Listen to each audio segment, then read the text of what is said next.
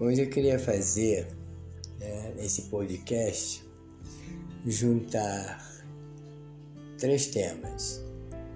Um pedaço do caminho de perfeição que até agora a gente vem, vem falando, quaresma e as moradas.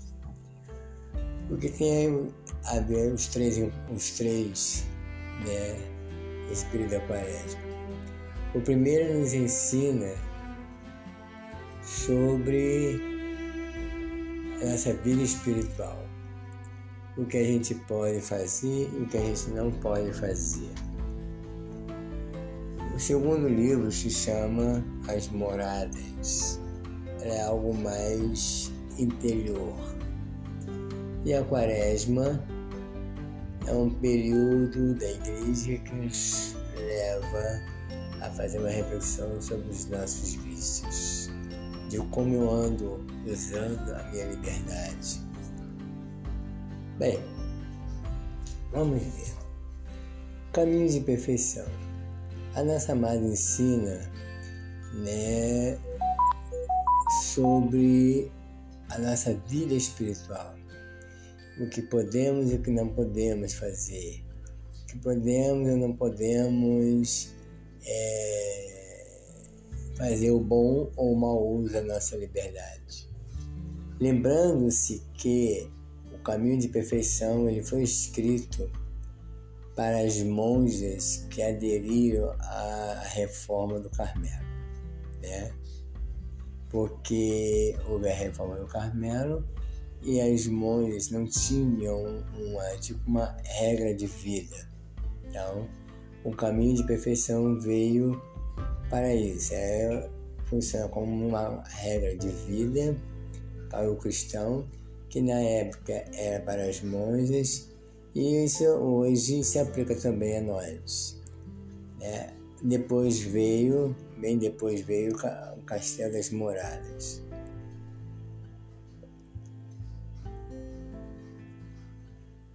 Então, a regra de vida de um cristão viver fazendo o bom uso da nossa liberdade. E as moradas, o que, que ela nos influi, o que, que ela nos diz? As moradas faz com que, a partir do momento que você é, faz o bom uso da liberdade, você começa a entrar no castelo, que é dentro de você mesmo. Você começa a organizar as, não só a sua vida espiritual, mas a sua vida psicológica, todo, o seu, ter o seu equilíbrio. Né? Porque como você começa a fazer um bom uso da liberdade, você começa a ter um equilíbrio psicológico e espiritual. Né? Então o Castelo das Moradas ele veio de encontro a você mesmo. Esse período da quaresma, ele nos convida a fazer uma reflexão dos nossos vícios, dos nossos erros, né? ao famoso o bom uso da liberdade.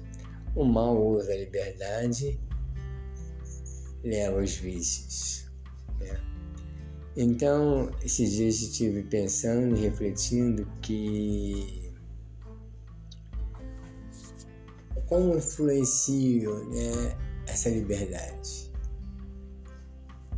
Deus nos dá a liberdade, o livre Você pode fazer o que você quiser. Imagine isso. Você poder fazer, ter esse poder de fazer o que você quiser. Né? Dentro da ordem da, da lei natural. E com isso, a gente cria vícios, cria dependências. Né? E Jesus veio é, mostrar justamente o contrário ele, que era Deus, esvaziou-se dessa liberdade, desse poder de Deus, né, se tornou servo. E se tornou servo? Como uma criatura, como de nós, exceto no pecado. E a liberdade que ele tinha de fazer qualquer coisa, ele não fez. Né? É essa a humildade.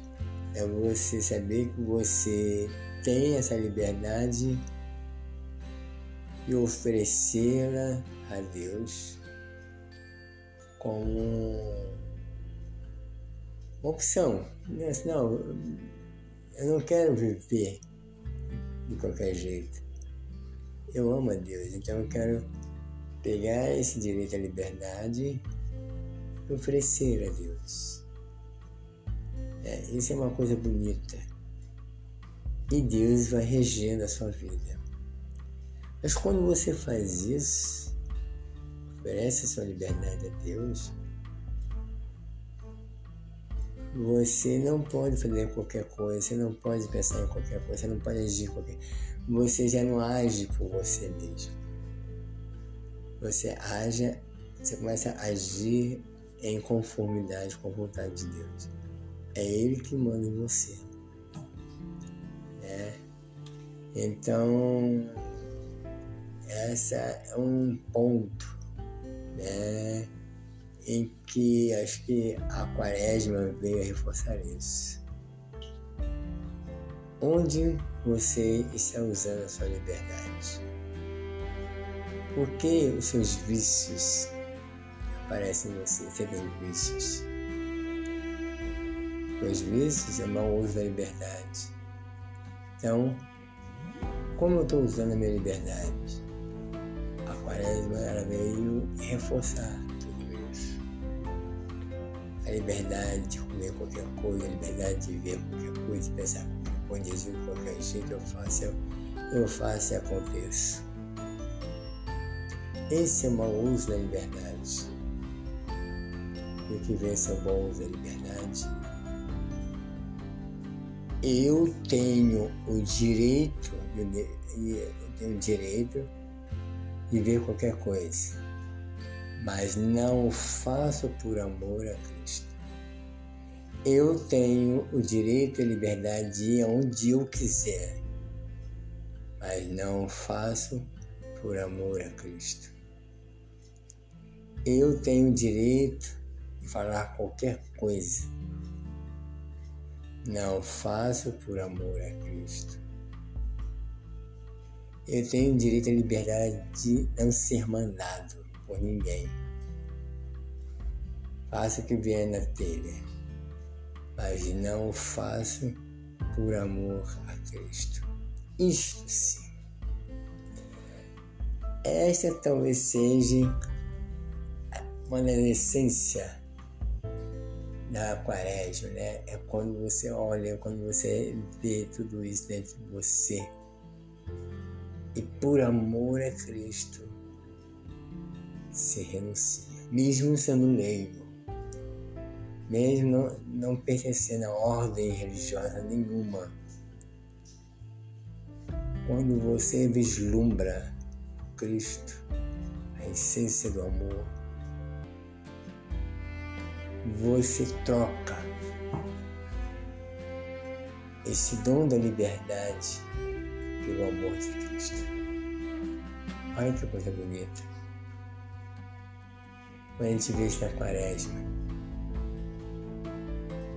Vislumbrar o amor, o amor, A maiúsculo.